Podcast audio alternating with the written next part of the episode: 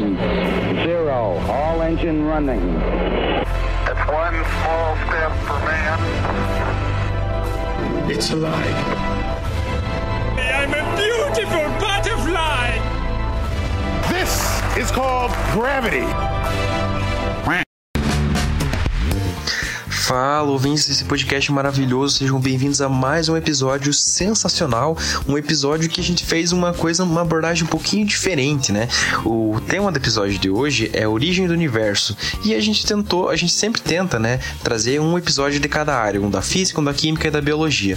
Mas hoje, como tem alguma relação, a gente trouxe é, dois em um só, né? Da física e a química junto nesse episódio. Então a gente falou sobre a origem do universo, como que surgiu o Big Bang e o contexto histórico desse, desse surgimento, né? Como eles descobriram, é, como formularam essas teorias do surgimento do universo e é, também eu fiz uma pontinha ali comentando sobre a origem dos elementos, né, que surgiram junto com o universo, né? Os elementos químicos que são esses tijolinhos que compõem tudo que a gente tem ao nosso redor, né? Seja na Terra, seja numa galáxia, seja em qualquer lugar do universo. Então a gente achou é, pertinente juntar essas duas ideias e, e, montar então um episódio inteiro sobre a origem do universo e a origem do, dos elementos. É importante ressaltar que esse tema de origem do universo, tanto do, do universo como dos elementos, é um tema bem com, complexo que envolve várias coisas e então a gente só fez, a gente arranhou a superfície na verdade desse tema. Tem muita coisa que para discutir e quem sabe a gente faça uma parte 2 desse episódio para poder se aprofundar mais em alguns detalhes. Se você quiser contribuir, e agora eu já faço o adendo para falar do nosso Instagram, se você quiser contribuir com alguma coisa, é, tirar alguma dúvida, sei lá, você não entendeu, não entendeu nada, o episódio, o episódio poderia ter isso ou aquilo, quiser fazer alguma sugestão ou simplesmente é, interagir com a gente, você pode entrar em contato pelo nosso Instagram, né? No Quark Podcast, pode mandar uma DM. E é importante que você siga ele, porque a gente sempre divulga os episódios por lá. A gente posta cortes é, dos conteúdos que a gente faz. E, além disso, conteúdos complementares e está sempre interagindo para que a gente consiga fazer o melhor podcast com vocês, né? A gente consegue interagir e produzir um conteúdo melhor ainda. E, no mais, é isso. É... Curta o episódio aí. Denso e quente Após bilhões de anos houve a expansão e de repente Olha a explosão Fala aí galera que está ouvindo o nosso Quark Podcast Estamos começando aí o nosso... Qual que é hoje? É o oitavo? Cara, não faz pergunta difícil. É o mano. oitavo. É o oito. Oitavo episódio do Quark Podcast E hoje eh, nós vamos fazer uma proposta meio diferente aqui Que, como a gente tava, veio falando aí anteriormente é, do mundo microscópico, de quântico e tal. Hoje a gente vai sair um pouco dessa bolha aí e vai falar sobre o mundo macroscópico. Hoje a gente vai falar um pouco sobre. A gente vai dar uma breve introdução à origem do universo. Né? Eu e o Fefe aqui a gente vai tentar manipular algumas ideias, trazer algumas ideias. Novamente eu aqui só olhando e fazendo perguntas idiotas. E o, e o, e o grande, grande Luizeiro aqui vai estar aí fazendo o papel do espectador para ter essa colaboração aí ao, ao, longo do episódio. Então, sem mais Isso delongas, aqui está ao meu lado esquerdo temos o Luiz Opa. e ao lado direito tem o Fefe. Isso aí, opa, bom. eu tô do lado do coração sempre, né, Luciano? Com certeza. Do lado do meu pâncreas. Obrigado. Obrigado pela parte que me toca. Tá, então, primeiramente, vamos começar aqui. Eu acho que eu devo começar porque daí o Fefe vai colaborando. Porque antes do universo, o que, que tem antes do universo? Não tem nada. Então a gente tem que partir do começo. Mas eu já ia começar com essa pergunta: o que, que tem antes do O universo? que, que velho? tem antes? Eu não sei, ninguém sabe. Não tem como comprovar isso ainda. Então nós vamos trabalhar com o que a gente tem. E aí, o que eu planejei mais ou menos para esse episódio aqui foi falar um pouco mais sobre ah, como que surgiu a teoria, né? Que a gente é, que é vigente até o momento, né? Existem várias outras que tentam explicar a origem do universo, mas aqui a gente tem uma melhor consistência e tem um pouco mais de provas que sustentam ela, né? É a teoria do Big Bang, tá bom? Então, mas antes de tudo isso, a gente tem que dar uma recapitulada na história aí para falar um pouco sobre como que a galera começou a pensar nisso, né?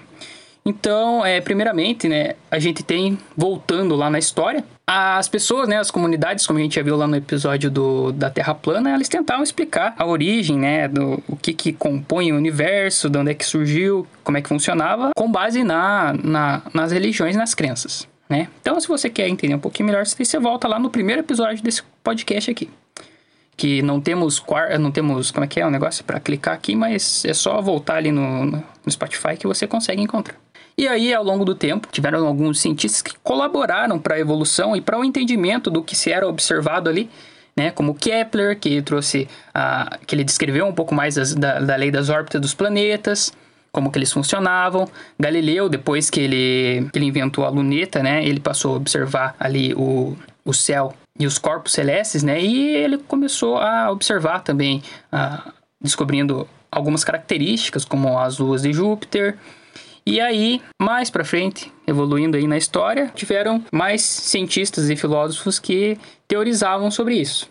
Então, ali ao longo do tempo, nessa trajetória aí pré-física moderna, digamos assim, a gente só conseguia observar uh, as coisas e teorizar com base nesses, nesses estudos aí do, dos filósofos e, e cientistas como Galileu, Kant e Kepler. Mas aí ao longo do século XX, o século XX foi o Big Bang das ideias para você explicar o, como que funciona o universo.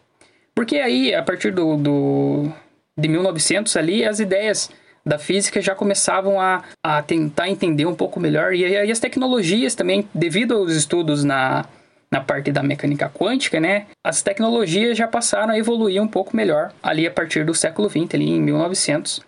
Então, durante ali o início, ainda se acreditava que o universo era estático e eterno e o nosso universo é, seria restrito somente na Via Láctea. Então, eles já tinham observado a Via Láctea, mas não conseguiam observar nada além disso. Então, o poder de, de ampliação, digamos assim, do, dos, dos instrumentos ópticos para se observar além da, da Via Láctea não existiam.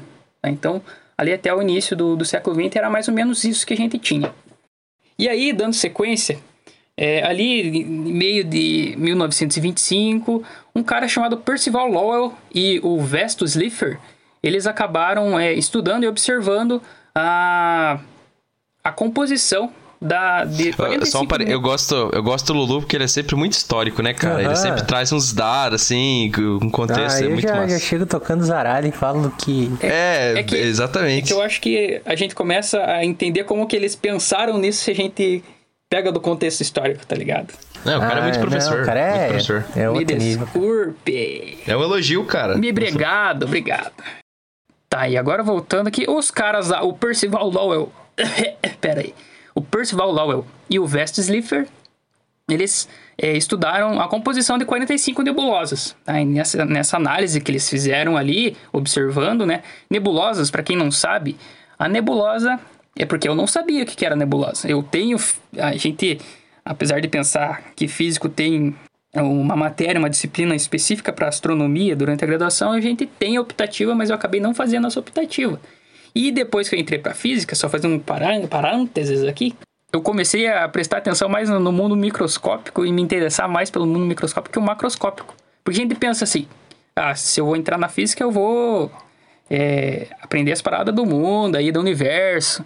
E você acaba vendo que talvez você tenha atração por outras coisas que podem ser mais interessantes. Então, eu acho que foi meio isso que aconteceu comigo na, na graduação. Pode crer. Muito bom. Tá bom. Então a nebulosa, a nebulosa é conhecida como nébula também. É uma nuvem interestelar de poeira que é composta de hidrogênio e hélio e gases ionizados, tá? Então, para quem não sabe, então, como ela possui essas propriedades, ela é capaz de emitir aí é, é luz, né, ondas eletromagnéticas, e com essas ondas eletromagnéticas eles conseguiram analisar essas 45 nebulosas. E nessa observação deles, eles acabaram é, verificando né, que essas nebulosas elas estavam rotacionando. Rotacionando, rotacionando é bom. que essas nebulosas elas estavam rotacionando e eles calcularam essa velocidade de rotação e também perceberam que ela estava se afastando. E agora eu pergunto para vocês se vocês só conseguem observar uma luz no céu. Como é que você sabe que essa luz está se afastando? Tempo! Ah, eu vou usar uma palavra bonita aqui que pode não ter nada a ver. Mas tem é alguma coisa daquele muita efeito Doppler lá? Efeito Doppler! Mas eu sou muito físico, velho. Eu vou virar Rapaz, cambalhota. Eu não fazia ideia, eu não fazia ideia. Cara, então Ah, vamos lá. Eu eu achei que o Fefe ia saber o que era o efeito Doppler e o Luiz não Ah, saber. não, já era. Me dê esse diploma de químico aí. É, Não, é, cara, puta eu sou um fracasso, cara. Eu entendo de elétron, de átomo, de droga. Então, conte pra nós, Fefe, que que... Você já ouviu falar do efeito Doppler? Ai, cara, sinceramente eu já ouvi falar, mas eu não me lembro. Então eu vou contar pra você. Então, Eu já ouvi o efeito Doppler. Já ouviu? Então você vai colocar na edição esse efeito Doppler aí. Eu vou, vou colocar. É, é igual quando passa. Não, o- conta! Calma, cara. Tá bom. Deixa eu criar a Desculpa. expectativa Então no cria, piá. cria, cria. E no ouvinte também, né? Porque agora o Fefe tá fazendo o papel de ouvinte. É, isso Tá, aí. então, é, primeiramente, imagine que, ó, que nem eu falei. É, agora, imagine que a gente tá dentro do carro. Eu tô no, no motorista, o Fefe, como tava do lado direito, ele tá no passageiro. E o Luiz tá aqui atrás de mim, no passageiro também. Na cadeirinha, na cadeirinha, bem Bem bonito. bonito. Eu tô aqui Todos dentro do de carro, estamos aqui dentro do carro conversando. Beleza? Como, como eu tô falando com vocês e a onda sonora ela se propaga em três dimensões, então eu, eu funciono como uma fonte pontual de, de, de, de som, de onda pro- se propagando, né? Sabe quando você joga a, a pedrinha lá no rio? E daí ela espalha aquela onda tudo igualzinha ao longo do, do riozinho? É isso que está acontecendo. Eu estou falando e a minha, as ondas sonoras que saem de mim, elas se espalham tri, tri, tri, tri, tridimensionalmente. Isso. Tridimensionalmente. Então, o que o Fefe escuta é a mesma coisa que o Luiz escuta, se não tiver nenhuma barreira, mas basicamente é isso que acontece. Certo? Então aqui, aqui nós dois, nós três no mesmo ambiente, tudo conversando, estamos recebendo as ondas que eu estou falando da mesma forma. Agora, nós, nós escutamos uma, uma ambulância vindo lá de trás e ela vem vindo em direção a gente. Ela passa, e daí quando ela passou, ela tem uma alteração da, do som, da, so, da sonorização dela. Eu não sei você, querido ouvinte, se você já passou por isso, de você estar dentro do carro, estar em algum lugar e passar uma ambulância, passar um carro buzinando, mas é aquele. Sabe, sabe quando passa aquele, aquele Celta rebaixado com o som torado de alto, assim? Que É. ele passa por você, você tá escutando a música normal. Quanto mais longe ele tá indo, mais devagar a música vai ficando. Ela vai fazendo aquele uau enquanto o carro tá indo. Bota o, bota o efeito aí.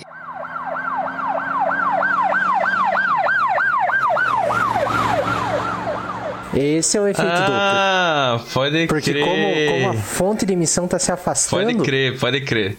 a distância, eu acho que entre a, a frequência da onda vai diminuindo, é isso, Luciano? É, ó, deixa eu te explicar aqui, ó. Imagina que eu tô me aproximando do carro, certo? Então, eu sou ambulância, eu tô me aproximando do carro. Pra mim, eu sou uma fonte pontual de, de onda sonora. Pra mim, tá saindo na mesma, da mesma forma. Só que como o carro tá se deslocando na mesma direção de propagação de uma das, das direções de propagação dessa onda, essa onda ela vai ser comprimida. Tá? Então, quando ela está vindo na direção da gente, a, a próxima onda, digamos assim, que vai ser produzida pelo carro, ela vai ser mais próxima da anterior. E aí isso daí reduz o comprimento de onda dessa onda. É, imagine assim, que você tá emitindo um sinal, tipo, eu tô emitindo ondas pro, pro carro que tá vindo. Quando, na verdade, eu tô indo em direção ao carro. Qu- quando eu emitir a onda 1, eu vou estar a uma distância do carro. Mas quando eu emitir a onda 2, eu já vou estar mais perto do carro do que eu tava antes. Quando eu emitir a onda 3, eu vou estar mais. Então as ondas vão ficando cada vez mais próximas. Eu vou É, você empurrando tá uma mais onda na próximo outra. da onda assim. que você mais próximo da onda que você emitiu anteriormente. Isso. Isso na, na direção que você está indo. E na direção contrária, né, na parte de trás, essas ondas estão se afastando de você. Por isso que elas têm um espaçamento maior. Elas demoram De uma- mais de uma- tempo. Tem a distância entre uma e a outra vai ficando maior, né? Isso, ela vai, vai tendo um É distanciamento como se você estivesse jogando isso- milho no chão. A cada meio segundo você joga um milho no chão. Só que você começou a correr. E daí quando você está correndo, você ainda joga a cada meio segundo. Só que um milho vai estar mais distante que o outro. Porque você está correndo para trás, aí. tipo, se afastando disso. E aí, por isso que acontece. Então, você tem uma compressão na frente, então essas ondas são mais próximas na frente e são mais afastadas atrás. Então, aqui, olhem esse. Vocês estão vendo minha live? Abre minha live. Quem não, não, não. Quem tá escutando não vai conseguir ver, mas eu tô mostrando aqui uma exemplificação mais visual, um simulador de como que funciona esse rolê. Tá, aqui, ó, Fefe. Olha aqui, ó. Esse daqui é o carrinho da ambulância. Uhum. Beleza? E aqui tá a gente dentro do carro. E essa ambulância que ela vai andando, olha aqui, ó, como é que fica a onda sonora dela. Que na frente ela fica mais Ah, comprimida sim, e atrás sim, ela sim, fica mais espaçada. Sim, sim. É isso que acontece. Se você não tá. Pra quem não tem o nosso aplicativo aí, é, talvez essa seja um- uma boa. Uma boa. Conteúdo extra pro, pra gente postar no. É, a gente vai postar, a gente posta sim no conteúdo extra, vai ficar bem, bem fácil de entender. Vai ficar bem é, ilustrado pra vocês. Mas enfim, foi pelo efeito Doppler que os caras perceberam que as nebulosas estavam se afastando. Isso. Porque a onda se propaga como onda também, né? Ah, a onda. A luz se propaga como onda também, né? Isso aí. Então a gente sabe que a luz é uma onda eletromagnética, né? Então, como ela tem comportamento de onda, ela tem também esse comportamento do, do efeito Doppler, né? Então aqui, numa parte mais é, auditiva, a gente consegue perceber a onda mais aguda conforme o, a fonte sonora, né? Ela se aproxima e mais é, grave conforme ela se afasta. Então isso daí a gente tem um- uma diferença entre os dois. Então, fazendo uma comparação disso com a luz, o que, que aconteceria nessa, nesse caso?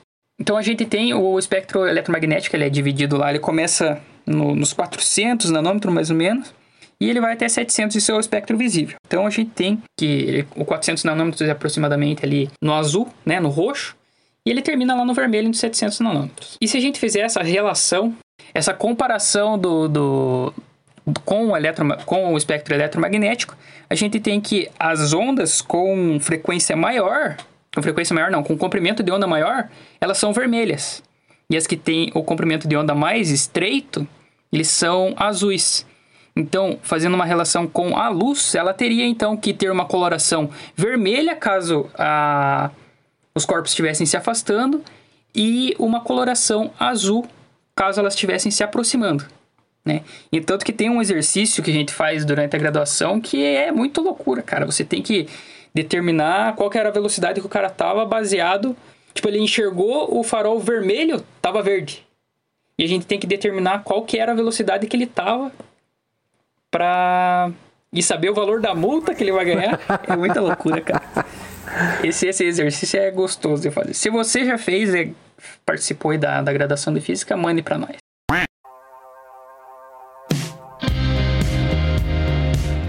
Mas o. Então eles descobriram que as nebulosas estavam afastando da onde eles estavam observando, no caso a Terra, né? Isso, elas tinham uma coloração vermelha, então elas é, no chamado redshift, né, mudança ali pro, pro Aham. vermelho. Então isso daí foi um indício, né, de que essas o, o universo, né, o que se tem ali no universo estaria se afastando da gente. Daí a gente já olha, opa, como assim? E depois de- dessa constatação veio lá Edwin Powell Hubble e Milton Ramanson que analisaram novamente essas 45 nebulosas e mediram novamente sua velocidade. E nesse estudo, então, Hubble é, confirmou né, o que foi observado anteriormente por Percival Lowell e Vestus Slipher.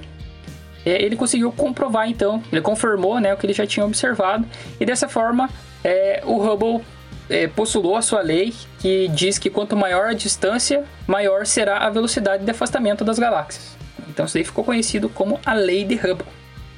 Certo, galerinha? Tudo bem Certo. até aqui? Então, pera aí, só pra eu ver se eu entendi. Então ele, ele disse que quanto mais distante o objeto tá, mais rápido ele tá se afastando também. Isso. Então, além de o- as nebulosas estarem se afastando, conforme mais distante elas estiverem, mais rápido elas, elas se distanciam. Além de elas estarem se afastando, elas estão acelerando ainda. É uma expansão acelerada. Muito bem perguntado, Luiz. É, viu só? Cara, Eu eu, sou muito bem em muitas coisas. e, e, e deixa eu só, só jogando aí, talvez eu adiante a coisa, mas então essa. Esse fenômeno das coisas estarem se afastando e cada vez mais rápido foi o que levou a se pensar numa grande explosão? É, na verdade foi bem isso. Porque imagine, na verdade, quem pensou nisso, né, foi o Jorge Lamaitre, esse garotão. Ele que postulou, cara. Ele era padre, ele estudou filosofia, estudou física ao longo da, da, da trajetória dele como padre, mas ele foi sempre focado, assim, em explicar as paradas, tá ligado? E aí, numa dessas, ele postulou ali a sua hipótese, que é a hipótese do átomo primordial. Então, nesse, nesse momento, né, ele dizia que o universo ele se ele estava se expandindo, né? Como foi comprovado pelas visualizações que a gente falou anteriormente, é, em um momento ele devia estar tá concentrado em um único ponto, né? Porque Sim. de onde que viria, de onde que eles teriam essa energia é, remanescente, digamos assim? É, se você faz o caminho inverso de uma, de uma, de uma explosão, por exemplo, ela vai resultar no, no, num ponto inicial, né? Uhum, Onde de tudo começou lugar, a se afastar. De alguma forma, alguma coisa deveria ter acontecido anteriormente para que os corpos continuassem se afastando. E aí foi o que o Lamaitre propôs, então, que ela estava é, concentrada em um único ponto. Foi mais ou menos daí que surgiu, foi ele que teorizou o Big Bang. Então, aqui o, o Luiz já adiantou pra gente o grande Lamaitre que colaborou para essa para essa teoria. Tá, é, então, mas assim, a gente pode dizer então que o universo tá em expansão desde do, do Big Bang. É. E vai continuar até sabe-se lá onde. É, porque tá acelerado, né? Além dela tá. Porque você imagina, se você explode uma coisa, ela vai perdendo energia ao longo do tempo e ela vai parar, né? De se expandir. O que a gente observa é isso. Mas isso é contra-intuitivo agora a partir desse momento, porque o que foi observado é que ele continua se afastando e expandindo cada vez mais. Isso é um negócio interessante que eu lembro que há muitos anos atrás eu vi um, um TED Talk, não lembro quem que era o cara, velho. Mas ele falava de, de vários assuntos físicos nesse TED Talk. Era sobre uma teoria do multiverso e do combustível primordial e teoria das uma, uma salada lá. Eu na época não entendi nada, se assistiu hoje provavelmente não vou entender nada também. Mas eu, uma coisa que eu achei interessante é que ele comentou nesse, nessa palestra essa questão do dessa expansão acelerada, que era tipo quando você joga uma maçã para cima, ela sobe e chega uma hora que ela para para daí ela cair, né? Mas por causa ela cai por causa da gravidade, mas a, o que acontece no universo seria, tipo, você joga uma maçã pra cima e ela sobe e vai acelerando e some lá pra é, cima. É, tipo, como se ela tipo, tivesse ela não, um... Não vai perder essa energia. Se ela ganhasse algum um foguetinho ser... embaixo dela pra conseguir... Isso. E ele falou que, por conta disso, pode chegar uma hora que essa expansão do universo acelere tanto a ponto de superar a velocidade que a luz vem até nós. Por exemplo, digamos que a gente está vendo a nebulosa X, a gente enxerga ela, tem o tempo da luz sair dela e vir até a Terra a gente enxerga uhum. ela. Mas como ela está acelerando, acelerando, pode chegar um momento que a velocidade que ela está se afastando é mais rápida do que a velocidade que a luz leva para chegar até a gente. Então pode ser que um dia o universo seja tudo escuro. Porque está tudo se afastando tão rápido que a luz não consegue chegar até o, a, o ser, sei lá, não sei se o ser humano vai existir nessa quando isso acontecer, mas Pode ser que, que é, você não consiga mais observar corpos celestes porque eles se afastam mais rápido do que a luz chega até a gente. Ó, imagine aqui, ó. Você falou que a gente. que em algum momento essa luz. O corpo estaria se movimentando mais rápido do que a luz chega aqui, né? Uhum. E eu te pergunto, por que, que a gente não consegue é, enxergar os, esses corpos, digamos assim, que chegaria a luz deles a, a, ao nosso nossa observação, que por que, que a gente não consegue observar isso durante a noite?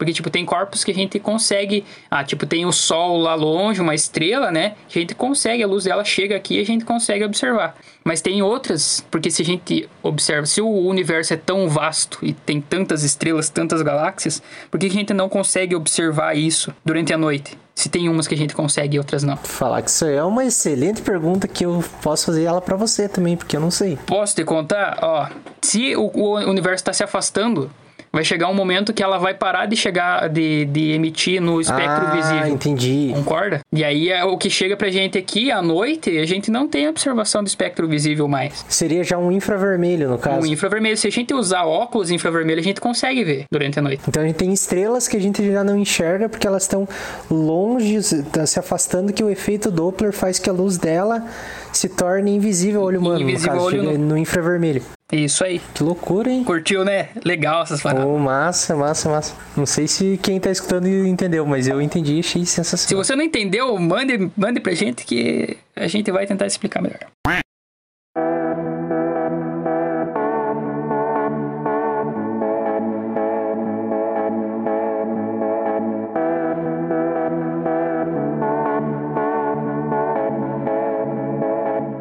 Alô, Fefe? Oi, tô aqui, tô. Tá quietinho. Eu tô acompanhando, é que eu tô prestando atenção. Acompanhou o raciocínio. tá, derreteu o Felipe ali É, tô derretendo. Não, eu tava pensando numa coisa que, que, tipo, é muito louca, assim. Por exemplo, É, é, esse negócio de, de- do universo, se ele tá. É, ele é uma expansão resulta, resultante de uma explosão, né? A explosão é um processo exotérmico que tá liberando energia. Se você parar pra pensar que daí o nosso universo é. Tipo. Assim. O que, que eu tô querendo dizer? Numa explosão você tem o sistema, que é o que explodiu, e ele vai liberar energia pra vizinhança. E se o universo tá expandindo e liberando. Ele tá liberando energia pra onde? Se ele é o universo? Boa pergunta, Fefe. Vamos, vamos entrar nesse. Ó, mas aí que tá, a minha pergunta é assim, qual que é a vizinhança do universo? Se a gente tá falando do universo, tá ligado? É muito louco. Pô, Não é, não é essa, essa energia de fundo aí que a gente, caso um nosso universo se choque com outro universo, a gente consegue perceber isso? Na verdade, não é bem assim. Acho que isso daí tá mais relacionado com as ondas gravitacionais do que com, com a própria energia inicial que deveria ter na, no átomo primordial. Né? Então, é justamente isso que, o- que o Fefe pensou, Jorge Gamov, ele pensou também. Então, ele disse que o universo tão compacto, né? É, o cara cheio dos nomes, eu tô me sentindo patético agora. É que eu tô com anotação aqui, cara. Eu, não, eu sou péssimo com o nome. É, então, e daí é, essa, esse universo compacto, segundo ele, teria muita energia concentrada que com essa explosão ela teria que ter sido liberada e a gente deveria. É, ela teria que ter resfriado ao longo do tempo, né? Tanta energia concentrada em um ponto ali, ele deveria ser quente pra caralho. E daí, conforme essa expansão, ela deveria ter resfriado o universo ao longo do tempo. É, isso foi teorizado por George Gamow ali, em 1940. Porque ali em 1600 1965, dois carinhas chamados Arno Penzias e Robert Wilson, eles estavam ali trabalhando, né? Eles eram pesquisadores, acho que eles eram engenheiros.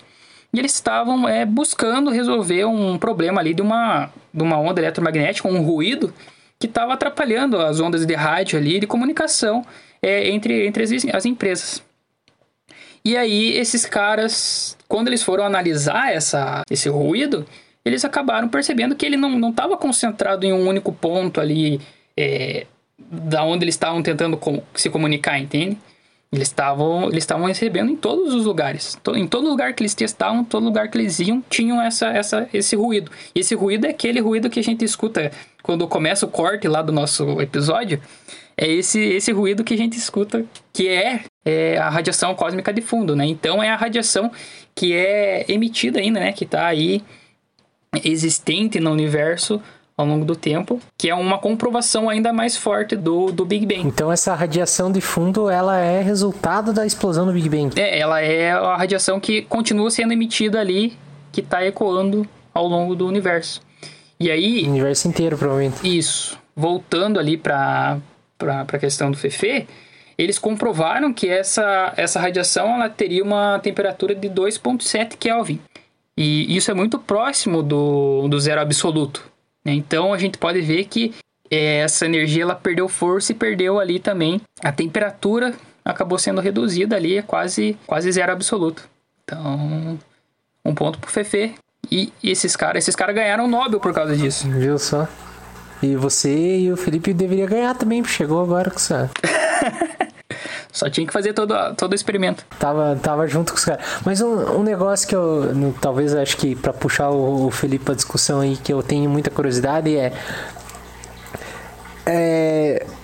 Depois do Big Bang que começou o surgimento dos elementos data, químicos. Então, eu acho que já, já vamos, vamos entrar nisso então. Eu acho que é boa. Agora é o momento ideal. Então, o- a gente sabe que tudo é feito de átomos. Então, quando surgiu o universo, surgiram os átomos. Tá respondida a pergunta, podemos fechar aqui o episódio. Acabou. é, isso aí. É, Não, mas falando sério, então a gente vamos olhar lá. Vou, co- vou começar todo com uma contextualização. Vamos olhar para nossa querida, querida por alguns, odiada por muitos, a nossa tabela periódica. A gente tem lá 118 elementos. Desses 118, deixa eu ver aqui que eu tenho anotado. É, 93 são naturais e 25 sintéticos. Tá, 25 elementos sintéticos. Obviamente foram feitos em laboratório, com acel- acelerador de partículas, e a gente pode falar, pegar um episódio só sobre esses elementos sintéticos. Não é o foco hoje. Tá, então, elementos sintéticos fica para outra hora, mas como que surgiram então esses 92 elementos é, naturais? Surgiram a partir de dois processos. Eles surgem a partir de dois processos: a nucleossíntese primordial e a nucleossíntese estelar. A nucleossíntese primordial foi a que aconteceu logo após o Big Bang. Então veio o Big Bang, surgiram, digamos, o universo surgiu ali e o que, que surgiu junto? Né? É, ali no, no, nas fases iniciais do universo, então a gente tinha só apenas partículas é, elementares. E o que, que são partículas elementares? Prótons, elétrons, nêutrons e radiação, no caso, né, fótons. E essas partículas, então, elas começaram a se combinar pela, por esse processo chamado de nucleossíntese. E a nucleossíntese é o que? É uma reação química que envolve núcleo núcleo de átomo ou ah, partículas nucleares. As partículas que a gente encontra no núcleo de um átomo, então, são prótons e nêutrons. Então, seriam reações onde você tem um átomo com outro átomo, o núcleo de dois átomos reagindo, ou um átomo reagindo com um próton ou com um nêutron, beleza? Então, foi assim que foi que foram se formando os elementos. Detalhe, essas reações elas não acontecem em qualquer situação. Para quem, caso tipo alguém não, nunca tenha ouvido falar disso, tipo, a gente não tem nucleossíntese acontecendo em temperatura ambiente na Terra, por exemplo. A gente até tem assim numa, numa usina nuclear ou em uma bomba atômica a gente tem reações de fissão nuclear, né, que é, divis é divisão de átomos em átomos menores, mas na Terra, assim, naturalmente não acontece. É, essas condições para acontecer essas reações é, de núcleo, nucleossíntese, elas acontecem, estão dispostas ou em estrelas ou nas condições iniciais do universo. Mas então o que, que aconteceu no, no início do universo? Próton se combinou com nêutron, que se combinou com outro nêutron, e aí vai. Qual que é o átomo mais simples? O primeiro átomo formado é o átomo de hidrogênio. hidrogênio. Isso aí. E o que, que é o átomo de hidrogênio? Ele nada mais é do que um próton e um. No, um, um é, Um nada mais é do que. é, exatamente. É, nada mais é do que um próton e um elétron. Então, esse é o átomo mais simples que a gente tem. Esse átomo, quando ele se combina com um nêutron, a gente tem um isótopo desse átomo, que é o famoso deutério. Talvez não tão famoso assim. Mas o que, que é um isótopo? Tô Pra- conhecendo ele agora. Eu conheci o trítio. O trítio é aquele do Homem-Aranha lá, do Homem-Aranha 2, que eles usam pra fazer. Exatamente. e por aí vai. Mas o que que é um isótopo? Então são átomos, é, são é, mesmos elementos químicos que têm massas diferentes, têm número de, de nêutrons diferentes. Então a gente teve primeiro o hidrogênio, ele se combinou com um nêutron, a gente obteve um deutério, que é um hidrogênio com um nêutron. Aí, um deutério reagindo com um nêutron, mais um nêutron, a gente vai ter um trítio, que é um átomo de hidrogênio com dois nêutrons. E assim vai. Basicamente, esse é um processo. É tipo, é, a- nucleossíntese primordial e a estelar, elas são é um negócio de montar bloquinho. Você vai juntando átomos até que você vai tendo átomos maiores. Então, no- no início do universo foi assim: um próton é, é, for- é, com um elétron formou hidrogênio, depois o, o deutério. Outro processo, se a gente combina um próton com um nêutron, a gente vai ter um, um deutério. Se a gente combinar um deutério com outro nêutron, a gente vai ter o trítio. Se a gente combinar um deutério com um próton, aí a gente vai chegar no primeiro, é, no- melhor, no segundo elemento, que é o hélio 3.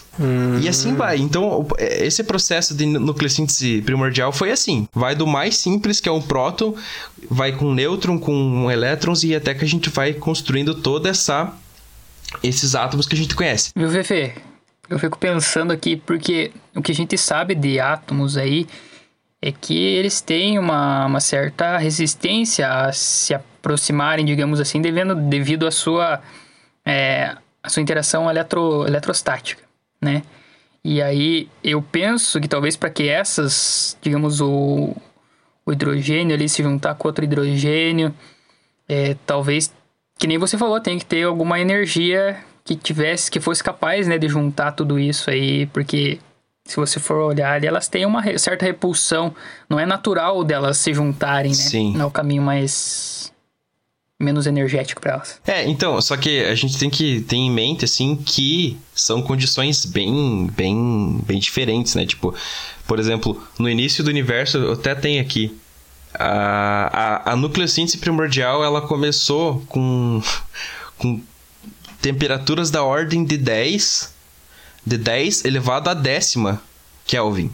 Então, assim, são condições onde às vezes a, a energia tá tão alta que na, na nucleossíntese, você é, termodinamicamente é mais favorável você, é, digamos, romper essa energia de repulsão para formar os, os, os núcleos. Até porque a gente tem que considerar que tem a repulsão, né, entre partículas, só que o núcleo, com exceção do, do hidrogênio, todos os outros núcleos eles têm é, têm nêutrons, né? Os nêutrons também que dão essa balanceada na, de repulsão entre cargas positivas no próprio núcleo do, de cada átomo. Não sei se era nessa, por essa, essa linha que estava querendo ir, mas. É, era mais pra tipo, tentar evidenciar a, a energia que seria necessária para que isso acontecesse, né? Então, um pouco mais. É, mais um ponto, digamos assim, pro Big Bang, porque essa energia ela era muito alta no início ali. Então, para que essas essa fosse vencido, né, essa barreira eletrostática aí, é, deveria então existir uma energia gigantesca para que esses elementos fossem se é, juntando. Justamente, é, é, que, é que nem eu estava falando, tipo, é, é, são condições assim muito agressivas de energia para essas reações acontecer uhum. espontaneamente, né? Nessa condição vale mais a pena você romper essa. É, passar esse limite de energia de repulsão para formar os, os átomos, mas é, são condições bem agressivas. Mas então ficou essa poeirada aí de, de elementos, no caso, né? Foram se é, formando os elementos. Até, até, eles foram se formando até a, o lítio. O lítio 7. O isótopo do lítio 7. Aí depois disso aconteceu uma que, né, que nem a gente estava falando, o universo de, depois do Big Bang ele começou, ele constantemente está expandindo, né? E com essa expansão, a densidade e a temperatura elas abaixaram, não sendo suficiente para dar continuidade para as nucleossínteses acontecerem. Então, tipo, na, no, começo do universo, a gente foi, foi reagindo, reagindo até se formar lítio 7. Daí parou. O processo se encerrou como que ele deu continuidade? Nas estrelas. E como que surgiu as estrelas? Como que os corpos celestes surgiram? Bom, isso é uma pergunta que eu não sei responder, cara. Eu acho que o Luciano Ai. pode saber. Eu deveria saber, mas eu não foi sei. Um, foi um agregado, foi um acúmulo da. Que, que, o que eu entendo é que essa, essa poeira que planava aí no, no universo foi, foi, foi se, se acumulando. A, foi se acumulando, foi começando a se acumular, acho que por atração gravitacional dessas partículas, né? Não, é, então, eu suponho que sim, eu não posso precisar porque eu não sei, da verdade, isso é falha minha. Então vamos fazer um episódio aí sobre criação de estrela. É, pois é, a, a noção que eu tenho disso daí é que talvez tenha alguma relação com aquelas nebulosas, né, que são, é, é, digamos, poeira ali, são gases que de alguma forma elas dão origem às estrelas que tem, eu acho que tem estudos específicos só para falar de estrelas, eu acho que talvez dá pra gente fazer um episódio paralelo onde a gente fala só disso. Beleza, mas então a estrela feita, como que essa síntese de, de, de elementos continuou sendo, deu continuidade e parou no lítio 7? Então, daí que, daí que a gente tem vários processos para formar outros núcleos, outros, outros átomos, né? E ali nessas, basicamente o que foi construído, o que foi formado no início do universo se combinou nas estrelas e deu continuidade.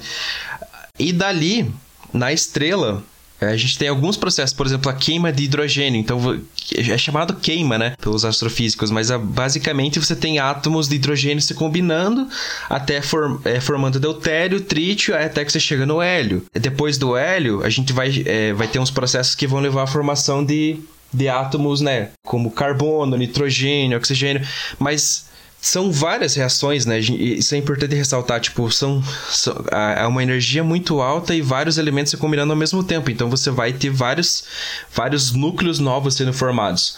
Mas é importante ressaltar que a, a, a nucleossíntese estelar ela acontece de tem duas é, dois tipos, que é a nucleossíntese quiescente que ela acontece no, no, tempo de vida total de uma estrela. Então, do, uh, digamos assim, a, a, partir do tempo que a, a, que a estrela nasce até ela virar uma supernova e explodir, ela vai fazer essa nucleossíntese quiescente. E essa nucleossíntese quiescente, ela gera todos os átomos que a gente conhece até o ferro até o ferro 56. Então vai do hidrogênio até o ferro 56, que é formado nesse processo. Os outros átomos mais pesados, eles não são formados pela nucleossíntese quiescente eles são formados por uma nucleossíntese que requer mais energia. E essa energia acontece, digamos, no momento drástico da, da formação de uma estrela, que é o. Da formação, não. É, acontece no momento drástico. Da vida de uma estrela. Isso, da vida de uma estrela, que é o fim de, da vida dessa estrela. Quando ela tá, tipo, ent, entrando no estágio final e ela vai, se transforma numa supernova. Que aí a energia é muito maior. E com essa energia muito maior, então a gente começa. É, a gente pode formar outros átomos depois do ferro. E esses átomos só são liberados no, no universo a partir da, da, do momento que essa estrela colapsa numa supernova. Tipo, mesmo o ferro, que foi, não é uma coisa que ela está sintetizando e liberando como uma fábricazinha. Exatamente. Ela está sintetizando na própria composição dela mesmo. Isso, tanto que a, a energia gerada dessas reações é, é energia proveniente das estrelas. Uhum. E uma, um, uma coisa que evidencia isso que você falou é que a, a na, na verdade evidencia que as supernovas elas não são tão não são tão frequentes no universo como estrelas. Por quê? Porque depois do ferro, a abundância dos elementos é muito menor. Então isso é um indício de que esses processos de, de explosão de, de, de, estrelas, essas supernovas, elas não são tão frequentes quanto a nucleossíntese estelar que a gente vê, por conta da, da abundância que desses elementos. Então provavelmente os elementos, fi, elementos químicos que a gente tem hoje na Terra e os metais da Terra tudo são vieram de estrelas que foram explodindo e colapsando e liberando isso isso essa, esses elementos foram reagrupando em outros corpos celestes e esses elementos que se juntaram para formar a Terra. E é por isso que nós somos somos feitos de poeira de estrelas. Oh. Viu? É, é porque muito tempo, durante muito tempo a Terra foi bombardeada, né, por por meteoros e corpos celestes pesadões. Né? Então, trazendo daí, mais com elementos. Certeza, é, com certeza veio. E a gente teoricamente conhece todos os elementos químicos naturais? Tipo, tudo, tudo no universo é formado por esses tijolinhos que a gente tem aqui na Terra também? A, até agora, o que, o que foi identificado pela, pela astronomia, sim. É, é composto por esses por esses tijolinhos que a gente tem aqui na Terra também. Até porque se você parar para pensar, né, tipo, o processo, ah, um detalhe bem legal. Essa abundância de elementos, ela é bem semelhante, seja na, na, no sistema solar, seja na Via Láctea ou em outras galáxias, outras estrelas. Essa proporção? É, existe uma, uma, uma, uma um gráfico de abundância. Deixa eu ver se eu, se eu acho aqui de onde eu peguei. Vou mandar para vocês. É, mandar para os nossos espectadores mas eles, quem tá ouvindo não vai ver. Mas, mas assim, existe essa hum, uma uma proporção semelhante para todos esses sistemas que compõem o universo. Então isso indica duas coisas. Primeiro, que veio tudo de uma coisa só, do Big Bang, e segundo, que o processo de formação em estrelas é semelhante em qualquer galáxia. Então, é, dá para afirmar que sim, a gente tem a gente tem conhecimento, pelo menos, da. Se não de tudo, da maioria dos elementos que compõem todo o universo. Que loucura, né, cara? É, cara, é de explodir a nossa cabeça. Inventaram elementos aqui, né, cara? É, daí são os sintéticos, né? Isso aí, a gente, uhum. isso aí já é outra. Não, isso aí vamos, não vamos dar spoiler de um possível queimar um possível tema aí. Não, eu só ia falar que, tipo, esse negócio de elemento sintético, cara, é de explodir a mente, assim, o, o porquê que eles existem. É, enfim, vou fazer um suspense, assim. Quando você descobrir, você vai ficar de cara.